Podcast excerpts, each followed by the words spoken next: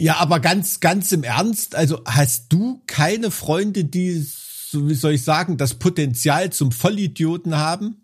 Uiuiuiui, das neue Jahr wartet mit ordentlich stürmischem Wetter auf. Und ich spreche nicht nur vom Schneesturm, der gestern durch Halle fegte. Auch auf das Kapitol gab es einen Sturm.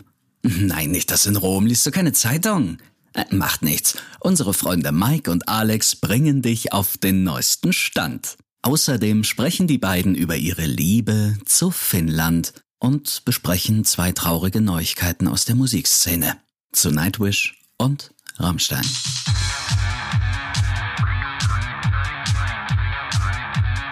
Zart wie Kruppstahl. Mit Mike und Alex. Folge Nummer 37. Mike, tatsächlich muss ich ganz ehrlich sagen, wir hatten einen sehr, sehr ungünstigen Zeitpunkt für die Aufnahme des letzten Podcasts, weil alles, was dieses Jahr äh, passiert ist, ist quasi danach passiert. Ja, das stimmt, das stimmt allerdings. Geil, äh, was heißt geile Sachen? Äh, nicht, nicht coole. nicht, ja. nicht, nicht coole Sachen, aber natürlich geil in dem Sinne für, ja, wie soll man sagen? Leute wie uns. Le Leute wie uns, die da, die darüber reden können. Also äh, Sturm aufs Kapitol, alter Falter, ich bin wirklich gespannt. Erinnerst du dich noch an den Bier Barbecue Freedom Typ mit den blondierten mhm. Haaren? Dann der Büffelmann dazu, da bin ich schon gespannt, wer da in die heilige Dreieinigkeit bei der Amtseinführung ein, äh, vorstoßen wird. Ich denk mal, jemand, der da jetzt wie ähm, so in die Medien vorstoßen will, wie der Büffelmann, macht sich natürlich dann jetzt schon Gedanken, was er da anzieht. Ähm. Aber ich habe ich hab so ein bisschen das Gefühl, dass in den Staaten solche Situationen oder beziehungsweise öffentliche Diskurse immer von Menschen dominiert werden, die ein gewisses einen gewissen Hang zur Kostümierung haben. Ne? Also der, der Conan, der Barbar, hat sich ja auch in den Diskurs eingeschalten mit seinem Schwert. Der, der Hang zur Theatralik ist da auch in der äh, politischen, öffentlichen Diskurs scheinbar sehr. Aber also Schwarzenegger mit einem Conan-Schwert ist natürlich schon fette Scheiße, ne? Also muss man ganz ehrlich sagen. Nur äh, was ich nicht ganz mitbekommen habe, es wurde ja überall geschrieben, er hätte das mit der Reichskristallnacht verglichen oder so. Äh, hat er das Wort wirklich gebraucht oder hat er nur von zerbrochenem Glas gesprochen? Na, also nee, also er hat sozusagen die Entwicklung in den Staaten mit den Entwicklungen in Nazi-Deutschland verglichen. Also das, das ah, okay, ist sozusagen. Das hat er explizit ja, so ja, gesagt, also das war ja. sozusagen der Hintergrund dessen, weil sein Vater wohl auch äh, strammer Nazi war und äh, dementsprechend mhm. er da auch sehr persönlich ergriffen ist von solchen Entwicklungen. Wäre eigentlich mal spannend gewesen, wenn der äh, hätte US-Präsident werden können, äh, was er ja nicht darf, weil er nicht in Staaten geboren ist. Ja. ähm, Tja. Ja, siehst du, in Deutschland können Österreicher Kanzler werden. Das gibt. Naja, in Deutschland gibt's ja nie geeignete Kandidaten. Ne? Ich sag nur Merz. du, das ist ja noch kein Kandidat. Aber ich, also das ist ja erstmal Parteivorsitz. Wir hatten, wir hatten das, äh, das Wort Foreshadowing ja gerade so schön. Ne? Das kannst du so richtig ja. schön ostdeutsch aussprechen. Foreshadowing. For Foreshadowing. Und Von wem war diese Platte Foreshadowing Our Demise? Das geht mir gerade so durch den Kopf. Ähm, ich habe jetzt gerade nur The Foreshadowing von Orbit Culture im Kopf. Oh, ey, warum feiern alle diese Band so ab? Weil die echt gut sind? Ich finde die auch gut, aber jetzt nicht so gut. Na, ich finde, also klar, oh. die sind technisch geht da sicherlich mehr, aber das ist halt auch noch eine halbe Schülerband. Das muss man halt auch dazu sagen. Die sind halt noch arschjung. Ach echt? Okay, gut. Also es geht schon geil in die Fresse. Also Foreshadowing Our Demise ist äh, Skinless. Kennst du die? Also Skinless kenne ich, aber der Name der Platte wäre mir jetzt kein Begriff gewesen. Killer, Killer Platte, ja, von 2007. Ich weiß nicht, da hast du noch Benjamin Blümchen gehört. Nein, ich höre seit 2006 Metal. Ja, oh, ja, okay. ja. Mit elf habe ich da angefangen. Das möchte ich nur an dieser Stelle mal sagen. Das ist relativ früh. Hm. All, aller Ehren wert. Übrigens ja. habe ich eine, äh, oder beziehungsweise haben wir eine sehr lustige ähm, Entdeckung gemacht. Der Gründer von Morecore, ne, kennst du ja sicherlich mhm. auch, der ist ja. auch aufs Gymnasium in Querfurt gegangen. Ach so. Bis 2007. Okay. Also das ist total lustig. Wir, wir also quasi, wir kommen sozusagen vom, vom selben, vom selben Flecken weg. Na sowas. Also das ist ja quasi ein New, New Media Hotspot. Na, der, der, der Melting Pot der harten Musik, des harten Musikjournalismus sozusagen. Ja, siehst du, in Erfurt würde das schon reichen, um das zur Medienstadt auszurufen. da sind so ein, zwei, weiß ich nicht, ein, zwei äh, äh, Zeitungen oder Verlage, die irgendwie einmal die Woche was veröffentlichen, da ist es dann immer gleich Medienstadt. Ähm, ja, ich meine, ansonsten, gar nicht, ansonsten gibt es in Querfurt ja nichts. Hat. Ja, ich auch nicht. Ich kenne mich da jetzt nicht damit so aus. Ich bin jetzt tatsächlich auch erst vor vor wenigen Monaten über Morcrow überhaupt gestolpert wegen dieser ganzen Twitch-Geschichte, weil ich mich da ja damit auseinandergesetzt habe und die so eine ähm, so eine Show da haben, so eine so eine hm. quasi wie so ein, hm. so ein äh, DJ-Set dann mit mit Deathcore und so quasi. Ja. ja. Ähm, und da bin ich überhaupt erst drüber gestolpert. Also ich wusste auch nicht, dass die, dass die in Metalcore-Bereich wohl relativ bekannt sind. So. Ja, also die haben auch immer relativ äh, ja, wie soll ich sagen, freshe News, also die äh, Die sind auf jeden Fall auf äh, Zack, auf jeden Fall. Also das kann man sagen. Sind auf Zack, also die schreiben auf jeden Fall schneller vom Blabbermaus ab als die anderen. Als ich meinst du? zum, zum, zum Beispiel, ja. Aber nee, auch auch wie es aufbereitet ist und so für für für Instagram und so ist schon mhm. äh, wirklich in Ordnung, muss man muss man anerkennen. Also ich und informiere mich da auch äh, hin und wieder. Nicht bei Blab Blabbermouth. Äh, das lese ich wirklich gar nicht. Wenn da nicht mal irgendein Link ist, also es gehört nicht zu meiner Nachrichtenroutine, dass ich äh, bei Blabbermouth gucke. Wirklich nicht. Also ich, ich gucke, glaube ich, meistens bei Metal Injection oder so oder bei Metal Sucks, ich weiß es gerade nicht, äh, eine von den beiden. Mhm. Und da bin ich ja auch über diese John Schaffer-Meldung mhm. zuallererst gestolpert. Und das Lustige ist, dass der ja auch der Weltmann ein Interview gegeben hat. Oder glaube ich im Zuge dessen sogar ein Interview gegeben hat, zumindest las ich das so äh, während sie dahin demonstriert sind quasi mit Bei Bild und Demo, allem drum ja, und dran. Ja, ja, ja äh, ist unfassbar. Also ich, hatte, ich, meine, ich hatte nur diesen äh, äh, Podcast mit ihm hatte ich mir mal reingezogen mhm. und das war auch schon ähm, auch schon grenzwertig, was er da so von sich gelassen hat, aber alles noch so auf der Seite, wo man denkt, okay, äh, ist halt ideologischen Klappspaten, aber es ist jetzt noch nicht irgendwie kriminell oder so. Ne? Nee, also äh, ich meine, ich kannte dieses Sons of Liberty. Hm. Ähm, das ist sozusagen basierend auf den, den wirklichen Sons of Liberty, die sozusagen irgendwo die, diese Freiheitsbewegung in den äh, oder Unabhängigkeitsbewegung in den Staaten so angestoßen haben, sind, sind die Texte dann so konzipiert. Also das ist ein Song beispielsweise Don't Tread on Me. Ne? Also man hm. kennt ja diese, diese hm. Sprüche und Leitmotive dieser Unabhängigkeitszeit. Das fand ich alles schon irgendwie also da, das war schon so ein Ding, das habe ich verdrängt, mehr oder minder, weil ich es doch ein bisschen too much finde. Muss aber sagen, dass ich tatsächlich über äh, The Glorious Burden überhaupt erst auf Iced Earth gestoßen bin. So. Mhm. Und, und das ist ja schon sehr, also Großteil amerikanisch folkloristisch. Ja, ja. Und ähm, muss aber sagen, dass die, die Trilogie über den amerikanischen Bürgerkrieg, also beziehungsweise diese Gettysburg-Trilogie, wo es um die drei Tage in Gettysburg geht, hm. die, die fand ich sehr ausgleichend. Also das war, das war noch in Ordnung. Also da gab's da gab's halt äh, Pro für, für den Norden, Pro für den Süden und äh, glorreiche Kampf, Kampfeshandlungen, whatever und Verluste und alles schlimm. Und also es war halt irgendwie so akzeptabel. Und da hat man noch nicht so gedacht, dass der äh, indoktriniert wäre. Nee, ähm, also das ist war ich ja da auch, so d'accord eigentlich. Das ist ja auch ähm, ähm, eine merkliche Radikalisierung, die man mhm. da nachvollziehen konnte. Auch der Podcast, von dem ich gesprochen habe, der vielleicht, ich weiß es gar nicht, ein halbes Jahr alt ist oder irgendwie sowas, da war ja auch so das extremste Forced Vaccinations are my line in the sand oder sowas, ne? Also das, ja. das, da, darum ging es dann und es ist wirklich so eine Radikalisierungsspirale, die man da anhand von seinen Statements ganz gut nachvollziehen kann. Und, und was mir bei der ganzen Sache immer zu kurz kommt, ähm, ich will nicht sagen, die ihm Unrecht tut, das wird es jetzt in das falsche Licht drücken, aber er findet ja auch die Republikaner scheiße im Prinzip, ne? Die meisten, mhm. die da, äh, die da im, im, im Kapitol sind oder irgendwie. Das hat man bei den Statements ja auch immer rausgehört, die hat er ja auch als Murdering Scum bezeichnet und so. Das ja, aber das, das heißt ja, dass er die komplette die komplette, das komplette demokratische System der USA ablehnt. Ganz genau, ja, ganz genau. Also das, ja. das ist ja gerade das, was die, ähm, was ja auch ernstzunehmende ähm, Beobachter ab und zu ähm, tun ja Thinktanks auch mal, ähm, ja, wie soll man sagen, interessante Statements absondern und, und tun nicht nur irgendwelche Lobbygelder für ähm, Gefälligkeitsgutachten verschwenden.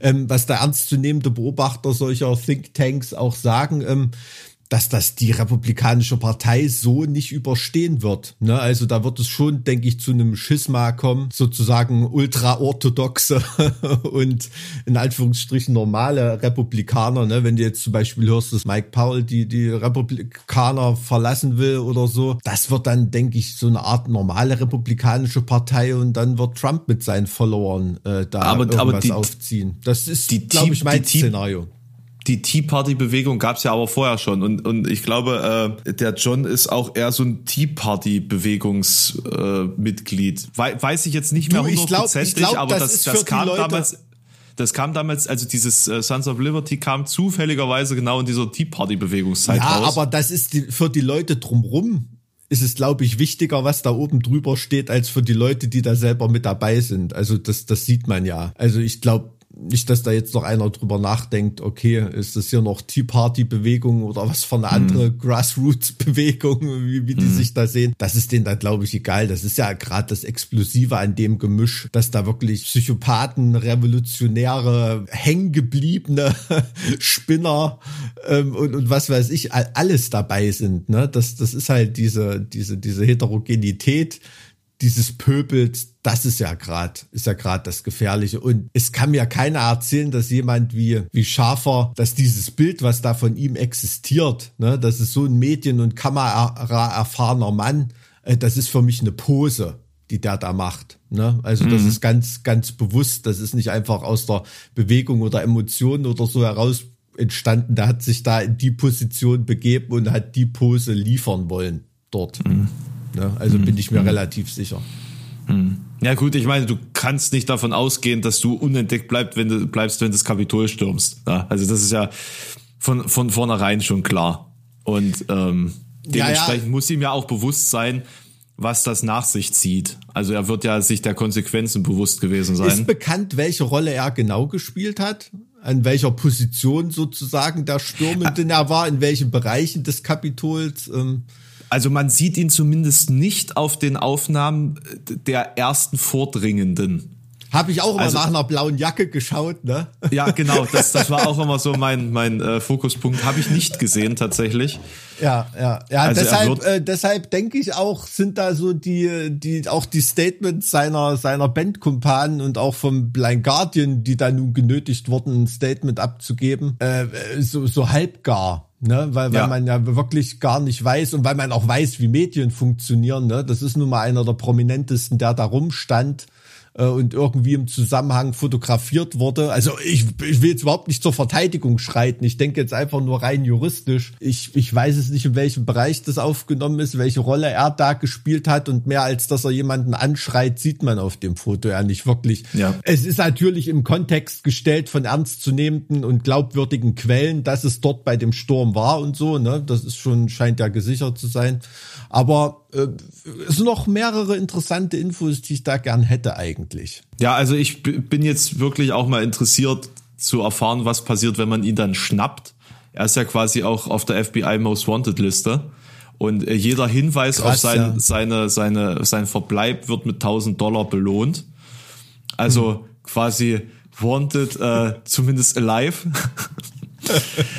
ähm, dass ich dahingehend noch keine Memes gesehen habe, überrascht mich ehrlich gesagt. Nee, ähm, tatsächlich, also es muss ja irgendeinen Grund geben, dass man ihn mit Reward sucht. So also die werden ja sicherlich nicht jede einzelne Person da suchen, sondern alle, die fotografiert worden sind, die man irgendwie identifizieren kann. Er hat jetzt das Problem, dass er identifiziert werden konnte. Dann wird sich ja im Zuge dieser Investigations dann herausstellen, was da im Hintergrund noch passiert ist.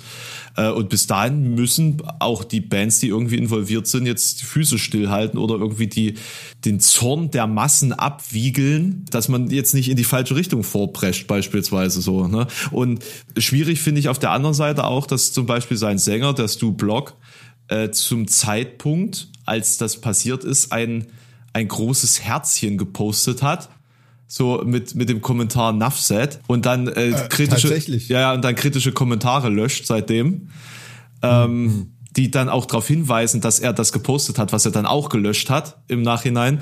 Also äh, ich glaube nicht, dass dass John da der Einzige in der Band ist, der eine ähnliche Position hat. Punkt eins, also beziehungsweise nicht Punkt eins, also ich glaube, das ist so, dass die anderen eine ähnliche Position haben oder die zumindest tolerieren müssen, denn du kannst nicht jahrelang mit jemandem quasi zusammenleben und komplett anderer Meinung sein. Sonst, also kann ich mir nicht vorstellen, wie das funktionieren soll, monatelang am Stück auf Tour zu sein mit jemandem, der komplett eine konträre politische Meinung hat. Könnte ich nicht beispielsweise. Ja, also du bist ja, also ich, also ich kenne genug Metal-Bands, wo überhaupt nicht über Politik diskutiert wird. Aber also, also ich kann mir nicht vorstellen, dass ein John Schaffer nicht über Politik diskutiert im Suff, im Bus. Das kann doch, das geht doch gar nicht. Du, ich kann das Bandgefüge von Iced Earth nicht einschätzen und für mich ist Iced Earth ist, ist, ist John Schafer. Ja. Ne? Ja. Also äh, deshalb nehme ich den Rest der Band, so leid mir es tut, irgendwie auch gar nicht ernst. So, Spielt so auch keine Rolle im Endeffekt. Also du kannst ja, nicht sagen, als, die Band, Band ist an sich. Ne? Genau, die Band ist außen vor, weil es ist ja nur der eine, aber der eine ist ja die Band. So deswegen. Hm, ja, ja, ja absolut. Aber also ich finde,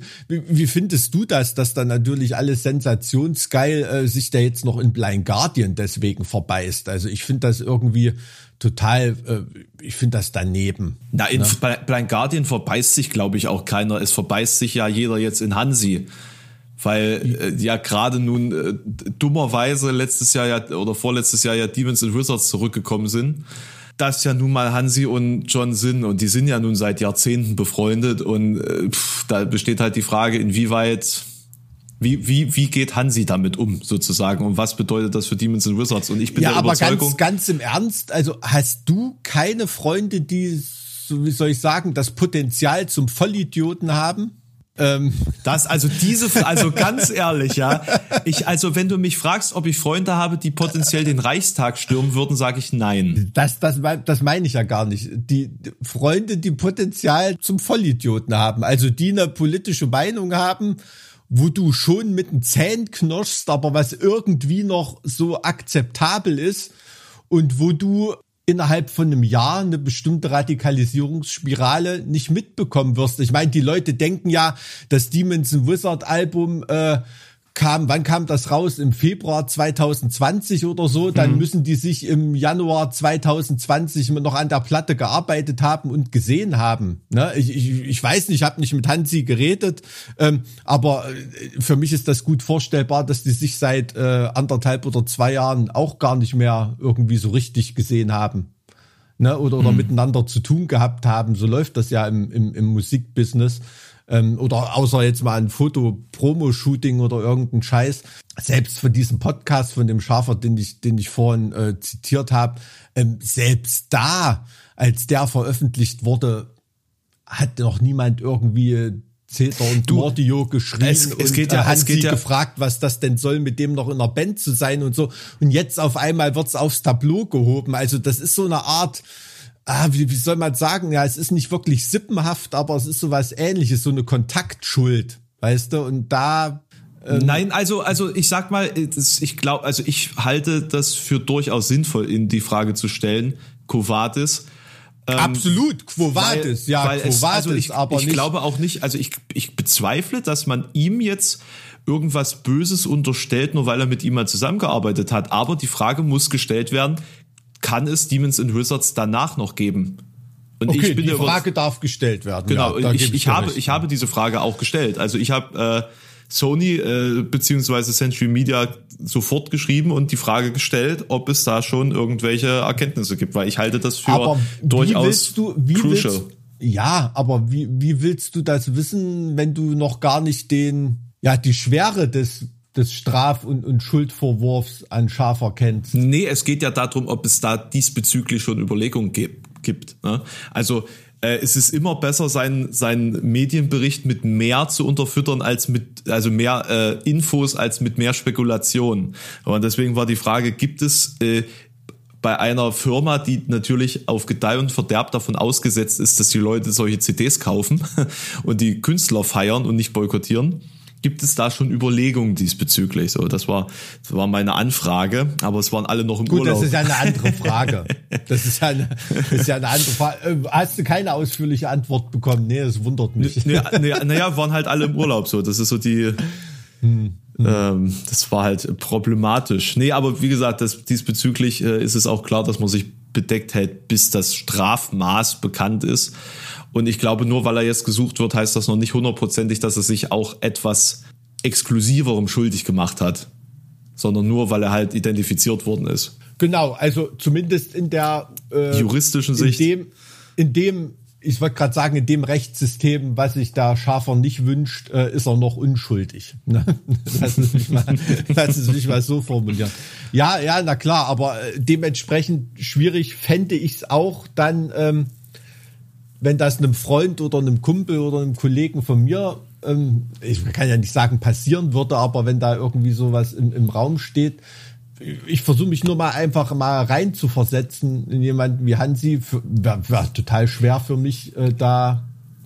Nicht, da, nicht Freund ähm, oder Kollegen, jemanden, mit dem du in einer Band bist. Also jemand, mit dem du ein, ein äh, kommerzielles Produkt vertreibst, direkt. Ja, aber es ist doch, es ist doch viel, viel, äh, viel, viel schwerer, potenziell ähm, mit der Informationslage, die man gerade hat, einen Kollegen und Freund abzuschießen, als jemand, der nur Geschäftspartner geht, ist. Geht ja nur darum, dass du sagst, dass du irgendwas dazu sagst, so. Ne? Also sagt ja keiner, dass sie jetzt sofort irgendwelche harten Schnitte ziehen müssen, aber ich finde. Na gut, irgendwas ist, hat ja Blind Guardian gesagt. Ja, ja, genau, irgendwas. Und es ist ja in Ordnung. Hm. Ähm, geht ja nur hm. darum, dass man dann zwangsläufig etwas irgendwie was sagen muss, weil man ja nicht davon, also man kann ja nicht ähm, behaupten, man habe damit überhaupt nichts zu tun, weil man ja mit in einem Boot sitzt. Weil, also wenn mein Geschäftspartner, so mit dem ich ein Festival mache oder mit dem ich von Teeling habe oder whatever, ja. Oder einen Podcast. Oder einen Podcast habe, wenn, wenn das jetzt jemand ist, der einen Reichstag gestürmt hat,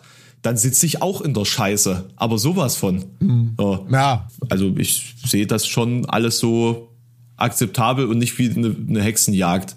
Die Leute müssen ja irgendwo auch das einordnen können, was das eigentlich ist, wie, wie die in einem Zusammenhang stehen, wie sehr ich jetzt von der, bei der anderen Person davon ausgehen muss, dass sie das unterstützt hat oder vielleicht involviert war oder hätte sein wollen oder vielleicht ist sie nur nicht mit hm. zum Reichstagssturm gegangen, weil sie gerade einen Schnupfen hatte oder so, keine Ahnung. Ne? Das sind so, man weiß es ja nicht als nicht involvierter und ähm, wenn man aber ja, der, der ja, Öffentlichkeit, wenn man halt aber von der Öffentlichkeit lebt, dann ist man der Öffentlichkeit dummerweise auch Rechenschaft schuldig. Das ist leider keine. Ja, es gibt da, es gibt da so viele Nuancen und Ab, Abstufungen, die da, die da sein könnten. Ne? Also äh, das ist ja gerade das, was mich fertig macht. Ne? Mhm. Ne? Auch bei dieser mhm. Demo in Berlin, da gibt es so viele, äh, da gibt es wirklich Leute, die ich kenne, die, die absolut gegen Nazis sind, aber irgendwie so esoterisch verschwurbelt, ja. dass die da trotzdem bei solchen Demos rumrennen und die da 100 Prozent vorm Reichstag mit demonstriert haben, aber die da sicherlich nicht an dem Sturm beteiligt waren. Trotzdem für mich kann ich da nicht einschätzen, wo der Schaffer da beteiligt war. Ne? Ist er irgendwann eine halbe Stunde später dahinterher getrottet und hat da ein paar feixe Bilder gemacht, war da, was weiß ich, ähm, First Combat Line oder, oder nicht. Also oder das Bild sieht auf jeden Fall ja nach First Combat Line aus. Das muss man dazu sagen. Ganz genau, aber wie gesagt, so ein Bild kann natürlich jemand mit der Erfahrung auch liefern. Ne? Abs absolut. Also und ähm, er hat halt natürlich das Problem, dass er nicht aus irgendeinem irgendein äh, bartwüchsiger äh, Redneck aus einem Trailerpark ist, den kein Schwein kennt, der sich rasiert und den dann morgen keiner mehr irgendwie auf dem Schirm hat. Äh, es ist halt einer, ja, der, der weltweit zumindest in der Metal-Community ein Promi ist. Ne? Und das ist schon. Aber du, ich glaube, wir haben uns jetzt an Sache. diesem einen Thema echt hart verbissen zu dem wir ja, ja auch ja, immer noch keine, ja. keine endgültigen Fakten haben. Vielleicht, vielleicht gehen wir auch mal noch weiter, weil äh, es sind ja noch viele andere Punkte offen, die wir gar nicht mitbekommen haben irgendwo. So äh, im letzten Podcast. Was hast du denn noch für Punkte? Ja. Naja, also du wolltest vorhin schon gleich ansprechen zu Beginn des Podcasts, äh, Marco Jetala hm. hat ja nun gestern sozusagen, also ist die, die News ist zum Zeitpunkt unseres Podcasts ungefähr 24 Stunden alt oder 23 Stunden oder so, das ist ja quasi noch ganz neu. Und ähm, ich habe da. An der Aussprache des Namens merkt man auf jeden Fall, dass du schon viel mit Finn gesoffen hast. Ha, genau. Ich habe auch, ich habe auch zu Weihnachten äh, meinen Großeltern äh, Mintu verschenkt. Okay. Ja. Die waren, also ich äh, habe vom, vom neuen Freund, beziehungsweise vom Bruder vom neuen Freund meiner Oma, das ist äh, generell ganz der lustig. Bruder der neu, des neuen Freundes deiner Oma. Was ist das dann, dein Großschwager? mein, mein, mein Großschwager in Spee quasi. Ähm, der, der war so begeistert davon, äh, dass er, ähm, also der konnte, der hat sich nicht mehr eingekriegt und der, der Mann ist ähm, Ende 80. Also das war, das war, das war sehr niedlich und äh, bei meinen Großeltern kam es auch sehr gut an. Also Mintu absolute Empfehlung, wenn man Pfefferminzschnaps mag. Das ist auf jeden Fall auch die Alternative, muss ich tatsächlich sagen, zu Nordhäuser Pfeffi. Auch deswegen, weil es 50 Umdrehungen hat und nicht 17 und trotzdem genauso einfach trinkbar ist. Also fast. Also wenn fast ich so. das äh, äh in dem in dem Backstage-Bars dieser Welt irgendwie richtig in Erinnerung habe, das ist aber nicht grün das Zeug, nee, oder? Nee, nee, das ist durchsichtig. Nee, ne? Das ist durchsichtig. Ja, ja, ja, ja. Ich, ich erinnere mich. Also äh, in Sachen, ähm, wie soll man sagen, fin finnische äh, Marken verschenken und finnisches Feeling verschenken, äh, bin ich immer mit mit mit Faser oder Faserschokolade hm. äh, ganz ganz vorn dabei. Ähm, da gibt's mittlerweile auch coole vegane Sachen, aber äh, das ist natürlich auch geilen Scheiß, den die da in Finnland haben. Ne? Gibt's auch in Schweden und so ganz gut zu kaufen. Aber eine richtig coole finnische Firma. Also war, glaube ich, ein Schweizer, der dahin ausge, ausgewandert ist. Deshalb, deshalb heißt es, glaube ich, Fazer, Fazer und nicht Phaser. Na, solange es nicht Pfizer ähm, ist. Pfizer Schokolade.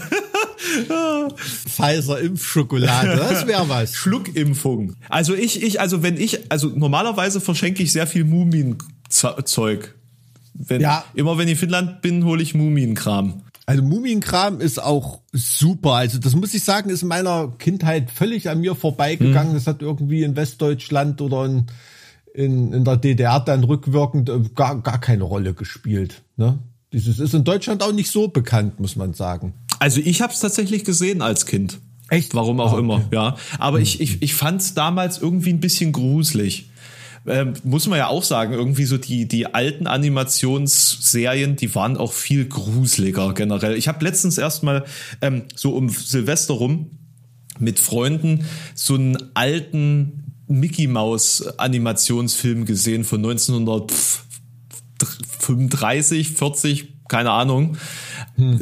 mit einem ähm, da hat ein böser Wissenschaftler Pluto entführt in seine Gruselburg.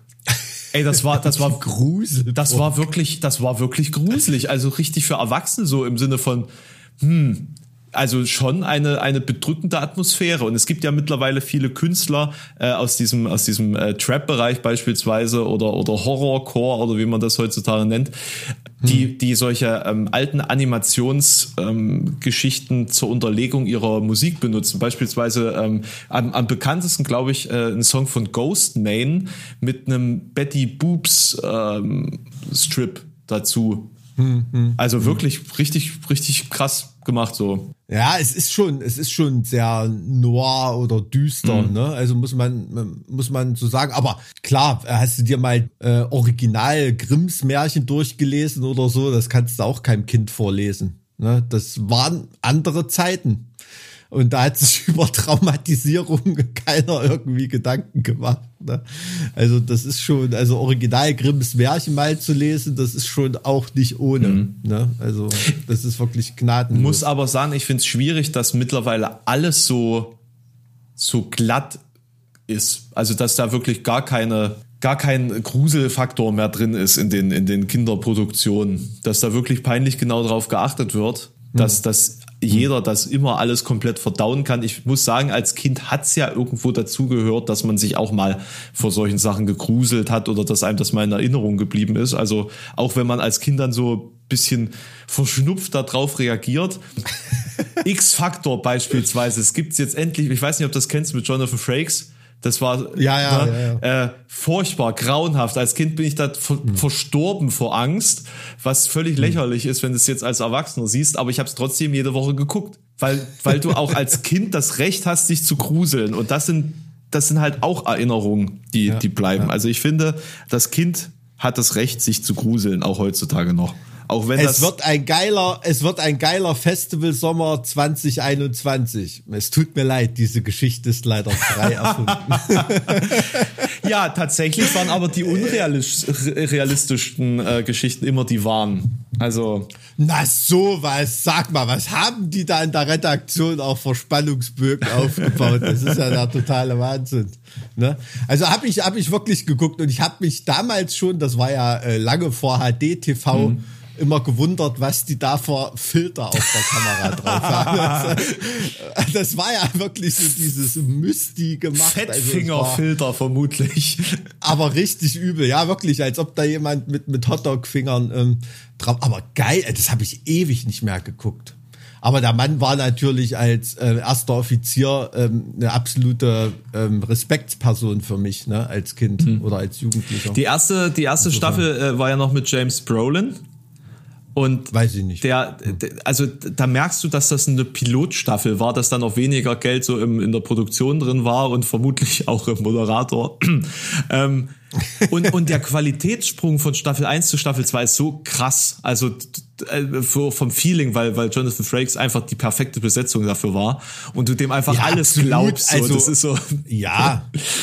Also irgendwie so, ähm, ja, grotesk und obskur in die Kamera gucken und die Augenbrauen hochziehen. In der Sportart macht einem keiner was vor. Ne? Mit, mit noch so einem angedeuteten diabolischen ja. Grinsen. Äh, hat man, hat ja jeder natürlich sofort ein, sofort ein Bild vor Augen. Ja. Ne? Also und, und, und ich, also ich würde so eine, also das wäre so, so ein Traum von mir, so eine Sendung zu moderieren da hätte ich wirklich Lust drauf. Ich habe das mal auf meinem auf meinem Zweit-Channel habe ich tatsächlich mal so ein paar solcher Folgen gemacht äh, äh, auf mhm. die Art und Weise, wie ich das halt konnte. Hat auch gut funktioniert. Bin dann aber so ein bisschen ähm, hatte dann keine nicht so viele spannende Stories dann mehr an einem gewissen Punkt und habe mir gedacht, ach komm, machst jetzt was was ein, Weil einfaches. die Leute dann die Wikipedia Artikel gefunden haben, aus denen du die Serie gemacht hast. Oder? Also nee, ich habe da zum Beispiel äh, zum zu einem äh, das russische Schlafexperiment. Hast du davon schon mal gehört? Nee. Siehste? Das ist nämlich eigentlich ultra populär im Internet, ähm, hat trotzdem 200.000 Aufrufe gesammelt auf einem mhm. mega winzigen Channel damals noch so, also mit 3000 Abonnenten.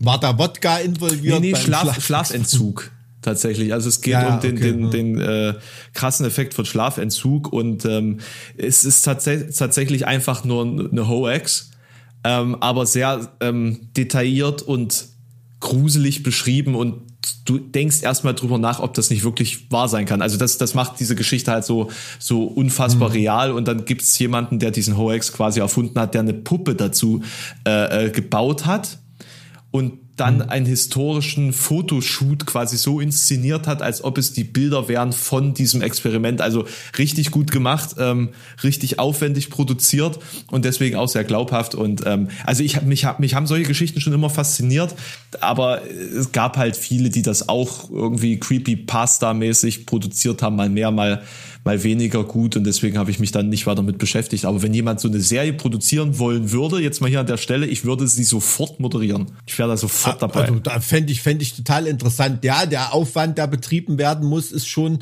um einiges höher. Ne? Man erinnert sich so in 80ern oder selbst in 90er Jahren noch, da gab es ja irgendwelche UFO-Fotos, wo sich Experten die Zähne dran ausgebissen haben und wo sich dann Leute gemeldet haben, ja, da habe ich eine Radkappe in die Luft geschmissen und hab's fotografiert. Ja, ja. Ne? So solche Sachen irgendwie. Das ist natürlich jetzt äh, mit der mit der Technik ist da noch noch einiges möglich. Aber ich erinnere mich zum Beispiel an einen Kumpel, der hatte irgendwie ein Foto von sich was seine Schwester geschossen hat vom Haus gegenüber, wo er hinter der Fensterscheibe steht. So, das haben die auf irgendeiner Geisterseite gepostet Stimmt. und das ist da durch die Decke gegangen. Ich kenne das. Da, da, hat er nur irgendwie zu dem Bild. Thema gepostet. Hier mit dem Bild haben wir auch eine Menge Schabernack getrieben. Wenn die Leute das glauben wollen, dann, ähm, dann, dann ist es halt so. Ne? Also das ist halt das, das ganz, ganz, ich glaube 80 Prozent des Phänomens findet dann eher beim Rezipienten statt und nicht auf Phänomenseite ja, an sich. Ja, ne? aber ich, ich finde das eigentlich, also ich finde, das macht auch viel des Menschseins aus und ja, und ich fände es ja. schade, wenn es keine Mysterien gäbe, mit denen man sich beschäftigen kann, auch wenn es jetzt nicht zielführend ist. Also in einer komplett rationalen Welt ohne, ohne Wunder und ähm, Überraschung möchte ich jetzt eigentlich nicht leben. So, also nee, ja. also aber deshalb finde ich dieses äh, dieses ikonische Poster mit dieser 40er Jahre unter fliegenden Untertasse ja. drauf, I want to believe. Ähm, das ist eine absolut wahre Kernaussage. Und die Adaption ja? davon, I want to leave, finde ich noch besser. ja gut, da gibt's tausend Verballhornungen. Nee, aber jetzt so rein, das ist halt fast die Psychologie dahinter, glaube ich, ganz gut zusammen, dieses I, mhm. I want to believe. Mhm. Ähm, es sagt ganz oft mehr über den Betrachter aus, als über, über das, das Phänomen an sich. Ne? Also das, das glaube ich schon. Und äh, es ist halt diese, dieser menschliche, menschliche Drang, irgendwie alles zu wissen und irgendwie alles zu hinterfragen, was in dem Moment dann umschlägt in Ach, ich finde da noch eine andere Wendung, die da auch nicht dran erklärbar ist. Ne? Bei tausenden Kriminalfällen sind Leute hingerichtet worden und lebenslang ins Gefängnis geschickt worden für Sachen, wo auch nicht alles letztendlich aufgeklärt wurde, mhm. aber wovon der Schuld und der, des, dem Hauptstrang der Handlung überzeugt war. Mhm. Ne? Bei solchen Sachen wie, wir hatten ja mal, das hast du mir mal näher gebracht, hatte ich auch noch nichts von gehört, von diesem Djatlov-Ereignis ja. zum Beispiel da, ne? Das kann man absolut leicht erklären und trotzdem wirst du immer noch irgendeine Sache finden, ähm, die dann diese Erklärung wieder so ein bisschen in den Schatten zieht. Aber trotzdem rein aus, aus kriminalistischer Sicht oder so wäre es überhaupt kein Problem, das aufzuklären oder zu klären. Meinst du? Das muss den Leuten, muss den Leuten, muss den Leuten aber bewusst sein, dass das nicht heißt, dass alle Zweifel ausgeräumt sind. Das bedeutet Aufklärung nicht. Mhm. Deshalb schießen jetzt auch wieder Verschwörungstheorien und so ins Kraut, weil es einfach ein menschlicher Mechanismus ist, dass wenn was auf einmal zu komplex wird oder irgendwas, dann fallen ganz viele Leute in Muster. Also Coping Mechanism. Ähm, ne, ne. Ja, eine, eine einfache Erklärung äh, für irgendwas zu finden. Ja, der menschliche das Geist muss mit seiner Realität ja auch zu, zurechtkommen, sonst funktioniert er ja nicht. Absolut, ne? nee, das, das ist überhaupt nicht ja. von oben herab oder negativ gemeint. Das ist einfach nur eine, nur eine küchenpsychologische Beobachtung von mir, äh, die ich wahnsinnig interessant finde. Und wie du sagst, das hat was mit Menschsein zu tun. Ne? Absolut. Also Volker Pispers würde sagen, äh, ähm, die Kap Kabarettkollegen von der katholischen Kirche sind seit 2000 Jahren mit der Nummer unterwegs ne? und äh, zahlt sich immer noch gut aus. Ich glaube, das wird jetzt hier auch so dein Pisperscher Satz in diesem Podcast, weil er, glaube ich, jetzt zum dritten oder vierten Mal vorkam. Ja, sicherlich. es ist herrlich. Ja. Aber wie, wie gesagt, bei unserer Podcast-Verschleißrate äh, haben wir es erst zweimal gesendet, glaube ich. Das, das kann auch sein. Das kann natürlich auch sein. Vielleicht äh, ähm, ist da ist da in der ein oder anderen verschollenen Folge da einer dieser Kommentare gefallen. Die Menge der Unterhaltung, die auf deine Seele schon eingeprasselt ist, ist ja ungleich höher zu der Zahl, die wir veröffentlicht haben. Also ich haben, glaube absolut. Aber jetzt sind wir schon wieder vom Leitwisch. Ich wollte gerade sagen, es war mal wieder symptomatisch, dass wir es geschafft haben, von einem finnischen Bassisten auf fliegende Untertassen zu kommen. Äh, es ist symptomatisch. Ich weiß gar nicht, was wir dazu jetzt schon gesagt haben. Ich glaube noch nichts. gar, gar nichts. Nee, also ich wollte zu Finnland, zu Finnland noch bemerken, dass ich mir jetzt äh, gerade zwölf neue Itala-Teller äh, bestellt habe. Mhm. Ähm, cooles Zeug, äh, völlig werbefrei hier, äh, sei, sei das gesagt. Ähm, finnisches Design stehe ich drauf, muss ich ehrlich sagen. Ja gut, aber äh, was hast du in deinem Video dazu schon gesagt? Weil also das Statement, was der abgelassen hat, das fand ich krass. Das hat, das hat richtig, das war tiefgreifend. Deswegen habe ich auch. Das war absolut tiefgreifend und hat, hat den Mann für mich in ein Licht gerückt, äh, intellektuell. Was, was ich jetzt, also ich habe nicht drüber, je drüber nachgedacht, ist da schlau, denkt da viel über die Welt und das Leben nach oder irgendwas, ne, habe ich ah, nicht drüber den nachgedacht. Den Eindruck hatte ich, ich aber immer einfach, von ihm tatsächlich. Ich fand ihn immer einfach nur einen geilen Musiker. Ja. Aber das Statement finde ich, finde ich einen absoluten Volltreffer, ne? Also das, das muss man schon ehrlich sagen. Das ist wie, ja wirklich auf den Zeitgeist geboren. Hm. Zahlt ja? ihr auch saudischen Prinzen Schutzgeld? Wir zahlen saudischen Prinzen nicht Schutzgeld, aber ähm, sobald du mit bestimmten Bookingfirmen oder auf Festivals spielst oder so, bist du ja faktisch dabei. Mhm. Ne? Diesen sehr, sehr naheliegenden Spagat, ne? dass Investoren an deiner Musikszene beteiligt sind, für die du im Land der Investoren äh, wahrscheinlich im Knast landen würdest, den habe ich noch nie gemacht in meinem Kopf. Ganz ehrlich. Ganz ehrlich, und als ich das gelesen habe, war das wie ein Schlag in die Fresse für mich. Also muss ich muss ich ehrlich zugeben. Deshalb hat das so ein so ein Impact. Also tatsächlich tatsächlich Statement. haben wir über dieses Thema schon mal geredet. Vielleicht erinnerst du dich nicht dran oder vielleicht äh, wir, oder vielleicht bilde ich mir das ein, weil wir, wir haben wir haben als äh, Live Nation quasi so ein bisschen äh, vor die Hunde gegangen ist so vom äh, an der Börse, ist da ja irgend so ein saudischer Prinz eingestiegen und da hatten wir das das Thema mal kurz aufgegriffen. Absolut, hm. ich erinnere mich da dran. Ich habe da auch oft mit vielen Leuten drüber geredet und trotzdem habe ich diesen Switch hm. nicht gemacht, hm. den er in seinem State, das meine hm. ich, ne, diesen Schritt weiterdenken. Das war das war für dich äh, jetzt so der der größte Punkt in diesem Statement? Nein, nicht nicht nicht der Punkt, aber das das war so ein Ding, wo ich gedacht habe, meine Fresse, alle Achtung. Hm. Ne? Hm. Also und ähm, als ich die Überschrift gelesen habe, ähm, muss ich sagen, schoss mir durch den Kopf, wer soll das Zeug dann singen? Singen live. Mhm. Was der macht, da fällt mir allerhöchstens von der Qualität und Stimmlage her vom Borgner-Car Das war jetzt auch so, das klingt so ähnlich. Äh, der, ne? der Vortex, das wäre jetzt genau meine, ja. meine Gedanke gewesen, ja. Ne? Also das ist jemand, der das liefern könnte. Ähm, aber ansonsten ist es natürlich ein absoluter Ausnahmesänger. Wollen wir, wollen wir auch von der Bühnenpräsenz her und so. Wollen wir eine Wette abschließen, dass der es wird? Vortex? Mhm. Also auf Platte bestimmt. Live, keine ich weiß es Also es würde mich tatsächlich Ahnung. sehr freuen, um, um ehrlich zu sein. Das ist ein super Typ. Total. Total. Also abgedreht genug wäre auch für so ein Konzept. Also mit dem habe ich mich auf dem Prophecy Fest mal mit mehreren Flaschen Pfeffi komplett aus dem Leben geballert. Das war richtig schlimm. Da habe ich dann da über, über Nacht in die, äh, in die Höhle gekotzt und wäre beinahe vom Sicherheit, also wir haben in der Höhle geschlafen, äh, wäre ich beinahe vom Sicherheitspersonal rausgeschmissen worden und da hat mir der, äh, der äh, einer von von Prophecy dann auch noch Tee gemacht den ganzen Tag am nächsten Tag. wir, wir haben den Autogrammstundenstand da gemacht äh, für für Prophecy das Ach Jahr. So. Ja. Und äh, also das ist so eine eine meiner Theorien, dass du dein eigenes Festival nur hast, damit du dich mal vom Gelände fliegst. so, wie du dich immer, so wie du dich immer benimmst. ja, leider kann ich mich da ja nicht betrinken. Das ist ja ein bisschen das Problem. Hat hat das schon mal ein Veranstalter geschafft, vom eigenen Gelände geschmissen zu werden? Das ich, ich glaube schon. Ich glaube schon. Meinst du? Ich glaube schon.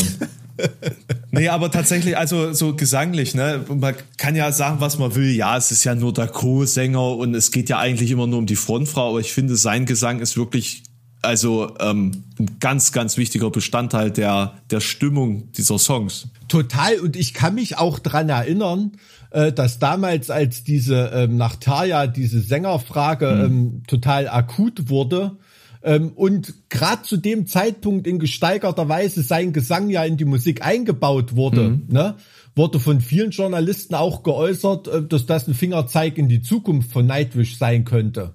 Ne? Also rein gesanglich, dass er auch mal komplette äh, Lieder in dem Style übernimmt und so weiter ja. und dass man vielleicht gar nicht mal so eine prominente Sängerin haben wird oder so. Das stand damals zumindest in einer Beobachterszene, soll ich mal sagen, äh, durchaus zur Debatte, ja. ne? weil ja, ja, einer Qualität singen kann, die da absolut absolut geeignet ist. Also ne? mir wird da auf also. jeden Fall was fehlen und ich glaube, ohne Vortex kann das nur schlechter werden.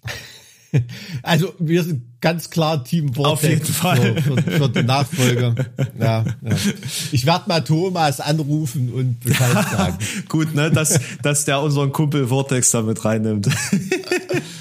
Ja, auf, auf jeden aber schon, Fall. Aber schon krass, was der auch für einen Weg hinter sich hat, so von, von Timo Borgia, Borgnacker, whatever. Der war ja, ja. da überall mhm. mal dabei. Das ist schon auch eine spannende Persönlichkeit. Ja, so. Um, umtriebige, umtriebiger Typ und, und auch absolut, absolut talentiert. Ja. ja. Wie, wie hast du die Reaktion jetzt so wahrgenommen auf den ähm, Schritt? Also die Leute sind da schon wirklich ziemlich getroffen davon. Ähm, klar, ich habe mich da ein bisschen geirrt tatsächlich, weil er ja gar nicht Gründungsmitglied ist, sondern Empu.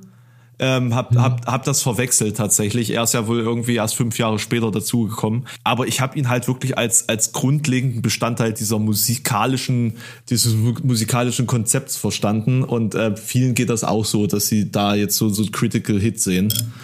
Ähm, äh, absolut, also er ist ja in einer Live-Show einer der drei Anker, ne? Frontfrau, dann kommt er, denke ich, und dann kommt äh, Holopain. Ja. Absolut, ne? Ob da nur noch ein kleiner, äh, richtig guter Gitarrist dann noch mit rumspringt oder nicht oder richtig, so. Richtig, das spielt halt, das, den übersieht ne? man halt einfach so. Ja. So, ohne das ja. jetzt arrogant zu meinen oder irgendwie, es ist halt einfach, du hast halt eine Rampensau und die, die Sängerin, so, und, und das macht dann mhm. halt die Interaktion im Endeffekt auch aus. Und er ist ja auch optisch jemand gewesen, der aufgefallen ist, so. Ne? Ja, der, der total in das Konzept passt. Wie würdest du in einem Film einen, einen finnischen Eiskönig ja, oder, oder ja, was ja. weiß ich besetzen. Da habe ich den Typen vor Augen. Ja. Ne? Also, es ist einfach so. Das ist ja für die für die Fanschar, die mit dieser mit diesem das Wort habe ich lange nicht mehr benutzt, mit diesem Sujet von Nightwish lebt, ne, ist das ja absolut essentiell. Ähm, da mal jetzt eine Frage an dich, weil ich mich da nicht so gut auskenne. Ähm, ist, ist er krank? Weil es Wie gab krank. auch, also krank, krank, ernsthaft krank, weil ich habe auch in unter dem Video sind ja fast 600 Kommentare mittlerweile, habe da auch äh, beispielsweise Kommentare gelesen so von wegen, naja, der wird halt jetzt von seiner Krankheit aufgefressen und äh, dementsprechend hat er gar keine andere Wahl, als sich zurückzuziehen. Und man, also man hat ja schon in den letzten Jahren gesehen, dass er ziemlich gealtert ist, so innerhalb kürzester Zeit. Ja, also das habe ich auch wahrgenommen. Also alles, was ich da jemals gehört habe, ist auch nur absoluter Spekulatius, den, den, den man hier äh, äh, nicht, nicht, nicht wiedergeben kann. Also ähm, was er ja selber auch im Statement gesagt hat, ne, dass er mit Depression zu tun hat, ja. was, was ja eine auch eine Krankheit ist, die zum körperlichen Verfall da führen kann. Und äh, nur rein als Ferndiagnose, so an, an der Grenze des Zulässigen, klingt das für mich schon nach einem Rat von einem Therapeuten irgendwie. Ne? Also ja. da, einen, da einen Cut zu Stimmt. machen und, und aus so einer, ja, aus, aus so einer gewohnten Umwelt rauszugehen und, und so weiter. Und äh, die Qualität des Statements, die er abgeliefert hat, äh, zeigt ja auch, wie, wie bewusst er sich da Gedanken drüber macht. Ne? Und das ist, glaube ich, für die Leute noch, hat einen noch größeren Impact, ne, dass da jemand eigentlich den Traum lebt, ne, in einer der legendärsten ja. und größten modernen Metal-Bands aller Zeiten zu spielen und dann von heute auf morgen da auf alles zu verzichten, da eben sein, sein, sein Weg zu gehen, das rückt halt noch mal mehr in den Fokus, wie, wie ernst das ist, ne, also auf, auf kleinerem Level und nicht wegen einer Krankheit oder so, aber ähm, vergleichbar, ähm, war das für mich auch als damals der langjährige In Flames Drama ausgestiegen ist, ne, da gesagt hat, nee, ich will mehr ja. Zeit mit Familie und das bringt mir alles nichts mehr oder so, ne. Ich mach also jetzt jemand, lieber Wein. Ja, ne, aber wirklich jemand, der oder auch der Bassist von den Flames oder ja. so jemand, die dann wirklich den Traum gelebt haben und das ist für Außenstehende immer gar nicht gar nicht so nachvollziehbar, dass es auch eine Hölle sein kann, der man da entkommen mhm. will. Ich, ich, ich wollte auch gerade sagen, ich meine, du hast als Nightwish natürlich auch den, den Zenit schon erlebt, oder? Also ja, ich habe ich hab da, ich ja. hab da gestern mit, mit jemand geredet, der so ein bisschen im Umfeld aktiv ist, ohne jetzt Namen fallen zu lassen. Er hat gemeint, also klar war da schon noch Potenzial nach oben irgendwo da, aber jetzt nicht so signifikant, dass man sagt, das wäre jetzt nochmal ein neuer Gamechanger oder so. Also das, man, man hat quasi das jetzt gehabt, was man hat und verwaltet jetzt sozusagen. Also ich denke, denke, was war Oberkante der Parabel? Nimo, oder? So die Zeit. Nee, glaube ich nicht. Ich glaube nicht, dass das, also ich glaube, das war die, die kreative, also das, das, dieses, Rein dieses, künstlerisch, ne? Ja. Das war, glaube ich, ähm, genau. Dann kam Dark Passion Play und ich glaube, das war der, finanzielle Success. Kom kommerziell, oh, oh, ja das, ja, ja das, hat dann natürlich, dann bereitet immer die Platte vorher natürlich genau, vor, wenn das genau. ein großer Erfolg war. Klar, also äh, alles, was da jetzt noch an Peak äh, kommen kann, ist dann halt Rückbesinnung. Ne? Stichwort Reunion mit Taya oder hast du nicht gesehen? Irgend ja. sowas, ne? Das, das hat natürlich auch ein riesen kommerzielles Potenzial, aber ob es nun rein künstlerisch ähm, dann nochmal zu solchen Höhenflügen führen kann, wie wie zwei junge Leute, Charaktere, die aufeinandertreffen, wie früher Holopain und äh, Turun und, und, und so. Ne? Mhm. Das ist natürlich, äh, muss eine Band in dem Stadium auch nicht leisten. Ne? Mhm. Also die, die haben Legendenstatus und ähm, liefern nach wie vor auch immer noch Alben in einer Qualität ab, die, die, die andere Bands nicht auf die Kette kriegen mit so einem Status, muss man ganz ehrlich sagen. Ich finde es ich find's auch, also wirklich die, die, die 2011er und 2015er Releases, die waren beide auch sehr, sehr gut. Also da kann ich auch gar nichts dagegen sagen. Also die machen weiterhin großartige Musik. Der Hype ist oder vielleicht der Zeitpunkt. Ich glaube, mit Once waren sie auch noch in diesem Zeit Geist noch mehr mit drin. Heutzutage ist es ja dann nur noch, äh, es ist ja quasi was anderes in, aber ich glaube, in der Zeit, wo sie groß geworden sind, war das schon das, was die Jugendlichen gehört haben. durch die Bank. Ja, um, äh, wie soll man sagen, um da mal mehr so in historisierenden Bildern zu sprechen, zu der Zeit war die Band ja noch mit der Landnahme beschäftigt, ne? Und nicht mit der Verwaltung äh, des, des Imperiums in der Phase, in der sie jetzt sind. Ne? Absolut. Also ja, das sehe ich ganz genau, genauso. Erob erobern ist spannender als verwalten.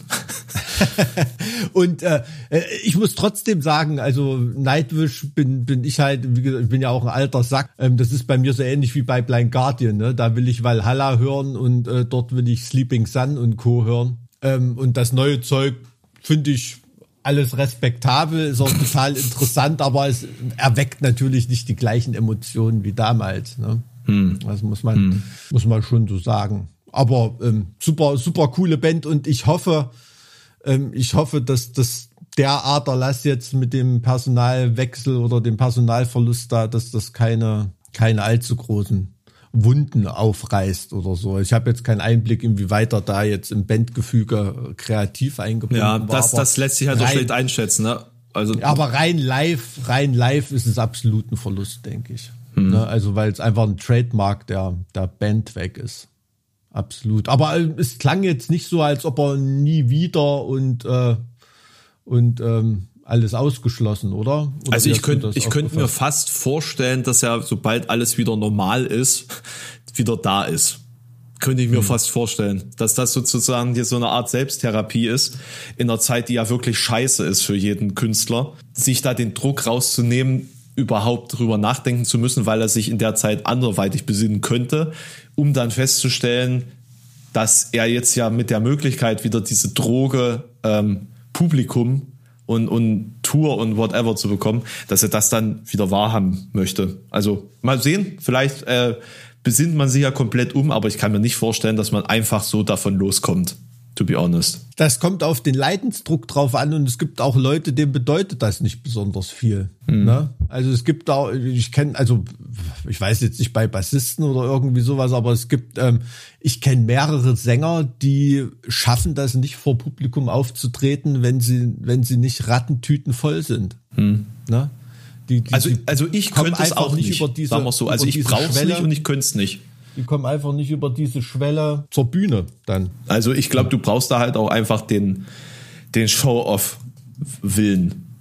Hm. Oder die, die, die, Freude am Show-Off. Naja, ja, es ist, ist eigenartig. Also wenn es weg ist, fehlt es dir, aber es ist auch ein großer Druck, der da, der da vor deiner Brust steht. Ne? Und bei, bei mir, also ich bin immer froh, dass ich meinen äh, meine Gitarre, mein Verstärker, mein Verzerrer irgendwie vor mir habe und da mhm. in einer Band funktioniere, die da immer noch wie so ein Gewand für jeden Einzelnen fühlt sich das an wie so ein Gewand um dich drumrum ist, was dich beschützt und in dem du funktionierst, als wenn du, also wenn ich mir vorstellen würde, ich müsste im Gewandhaus als Pianist da alleine in die Tasten klopfen oder so, pff, hm. das wäre echt Horror.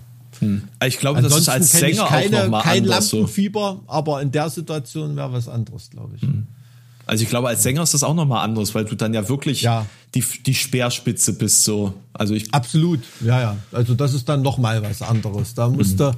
und das meine ich halt, über diese Schwelle da zu kommen, ähm, das ist für ganz viele äh, jeden Abend eine große Überwindung, die ganz viele nur mit, mit Hilfsmitteln schaffen. Also das habe ich schon oft genug gesehen. Wie ist das da bei Molle? Ist der da entspannt oder Braucht er da auch der Überwindung? Nö, der, der, der ist da entspannt. Also ich denke, bei Molle ist ein besonders krasser Unterschied, wie er sich in den Songs gibt und was er so zwischen den Songs, da wirkt er schon hm. immer relativ schüchtern und ähm, dass er sich da nicht verstellen muss oder da noch irgendwie die Berserkerrolle oder irgendwie spielen muss, das ist, glaube ich, auch ein ganz großer Pluspunkt, dass er sich einfach so geben kann, wie er ist. Ne, also wenn man mhm. da überlegt, da müsste da noch mit einem zwei Meter großen Kostüm äh, auch noch irgendeine Rolle spielen oder irgendwie sowas, wäre natürlich auch wieder eine, eine Form von Maskerade, die einen schützt, aber ist natürlich auch ein, ja, stell dir mal vor, es gibt so viele Sänger, die haben ein totales Psychopathen-Image und jeder will das an dem Abend sehen. Was macht so jemand, äh, der einfach mal an dem Abend gute Laune hat und, auf, die, und auf die Bühne geht. Ne? Stell dir mal vor, Marilyn Manson Stell dir mal vor, da müsste einfach eine Show spielen, äh, an der, bei der kein Eklat stattfindet, wo er nicht angekotzt ist oder Glenn Danzig oder irgendwas. Einfach nur einen gut gelaunten, schönen Abend, eine perfekte Show spielen. Ja. Da wäre fast jeder im Publikum enttäuscht. Halte ich, halte ich bei, bei Black Metal generell für sehr schwierig. Also so, so, wenn sich so grundsätzlich deine, deine Lebenssituation verändert, so dein ganzes Feeling, ne? wenn du einfach nicht mehr, ich habe zum Beispiel das momentan, ich kann momentan kein Black Metal groß hören. Macht mich mhm. einfach, berührt mich gerade nicht, nicht angenehm genug, dass ich sagen kann, ja, das ist jetzt das, was ich will. Liegt vielleicht auch daran, dass, dass man irgendwie relativ dünnhäutig ist momentan. Hm. Aber, hm. aber wenn, wenn man so als Künstler plötzlich die Phase hat, boah, ich, hab, ich, ich fühle das nicht mehr, was bei einer, bei einer musikalischen Form ist, wo du halt relativ schlecht auch rauskommst. Weil wenn du mit Black Metal dann sagst, boah, ich habe jetzt eher Bock auf Free Jazz, äh, dann kann es dir halt passieren wie Ulver, dass es irgendwie trotzdem einen Hype äh, äh, weiter trägt, aber ich glaube, die allermeisten verlieren dann einfach komplett ihre Fanbase. Ja, das, das, kann, das kann schon sein. Deshalb ist richtiger Black Metal, das sind ja auch einfach irgendwelche asozialen Punks totale Psychopathen, also die Leute, die das wirklich ernst machen, ne, und nicht so als Image. Also, und es gibt aber auch Leute, die da so ein Augenzwinkern haben, ne, so an der Grenze zu Blackmail. Ich kann mich dran erinnern, beim Summer Breeze habe ich mal äh, die schwedischen Nagelfahr gesehen und ähm, Sänger leitete einen Song ein mit It's time to hunt some Christians. Drummer zählt an und es geht halt nicht los, weil beim Gitarristen irgendwas kaputt ist und es entsteht so eine peinliche Pause und genau in dem Moment fliegt ein rosa BH an Mikroständer vom Sänger, ne? Und der Sänger, der musste einfach, der hat sich bepisst vor Lachen, ne? Und diese ganze Evilness war auf einmal irgendwie aufgelöst. Und es war aber total sympathisch, weil man gemerkt hat, alles klar, die Jungs das ist so mit so einem Augenzwinkern, oder? Ich kann mich erinnern, gut, das ist ja wirklich Comic, ne? Als ich mal Immortal live gesehen habe, hat auch einer, ähm, hatte ich mir von der Bühne angeschaut, die Show. Und ähm, ich glaube, es war auf dem Full Force äh, bei Tageslicht. Und das war sowieso schon nicht evil genug. Und äh, da schmiss einer so einen riesa, riesengroßen rosa Teddybär auf die Bühne. ne? Und Abbas geht halt einfach so hin mit seinen Boots und, und mit, mit seinem Bootstiefel drückt ihm so die Kehle zu, diesem, diesem rosa, diesem rosa ähm, äh, Plüschbären, als ob er da gerade irgendwelches Würmen äh, äh, zertrampelt. Ne? Äh, super cool. Also so, so funktioniert das schon für mich. Ne? Aber Leute, die da wirklich ganz ernsthaft so dieses dunkle gerade Suicidal Black Metal oder irgendwas mm. und sind auf einmal glücklich verliebt oder irgendwas. Was macht so jemand? Naja, also eine DSBM-Band, die mehr als ein Album rausbringt, die war ja auch nicht konsequent genug. Das stimmt, ja. ja, Glenn Benton bei, äh, es war Death Metal, aber der hat ja auch mal angekündigt, dass er sich wegmacht, wenn er so alt wie Jesus ist. Und jetzt fallen ihm auch langsam die Haare aus auf Bandfotos. Sieht auch nicht mal wirklich evil aus. So. Mm. Aber geile Bands so trotzdem. viel dazu. Ja, war, war sonst noch was? Äh, es ist schon genug Scheiße passiert. Ne? Also ich habe jetzt irgendwie ähm, nicht viel mehr auf dem Tableau. Hoffen wir, dass auch nicht da da noch mehr dazu kommt. Also ich bin da fieber natürlich der Amtseinführung von beiden entgegen. Hm. Ähm, mal gucken, was da vor äh, Gemüse auftritt in die Kamera. Sind natürlich auch die Medien, hm. Medien bestrebt, da entsprechende Stories zu liefern. Ne? Die brauchen natürlich auch den nächsten großen Büffelmann, vielleicht äh, Alien verkleidet oder irgendwas. Das fehlt mir noch so ein bisschen, so diese Alien-Komponente in dieser ganzen Präsidentschaft. Ich habe einfach das Gefühl, dass oder? Aliens gerade nicht, nicht so in sind, weil quasi alle Probleme im Land gerade viel spannender sind, um sich damit auseinanderzusetzen. Also ich glaube, da, da ist gerade so ein Fokus-Shift einfach äh, reingekommen. So. Das ist wahrscheinlich genau das, was die Aliens wollen. Ach so, das ist einfach Distraction quasi, dass die uns ähm, sozusagen davon ablenken. Ich meine, ja, wenn, wenn die Leute so konsequent gewesen wären bei Area 51 äh, 2019, da hätten hm. sie das einfach gestummt. So, ne? Hat nicht hm. funktioniert. Scheinbar äh, ist es wichtiger, das Geheimnis von Area 51 zu verteidigen, als die Demokratie der Vereinigten Staaten. Aha. Ich muss Sie enttäuschen. Leider ist diese Geschichte frei ich glaube, das ist ein, das ist ein guter Schlusssatz für den heutigen Podcast, würde ich sagen, Mike. Finde ich auch, ja. Das ist auch ja. der Podcast-Titel, denke ich. Ne? ja, doch, doch, das ist gar nicht so eine schlechte Idee tatsächlich. Genau. Alles klar, mein Guter. Ich wünsche dir eine tolle restliche Woche und halt die Ohren steif. Bis dann. Tschüss.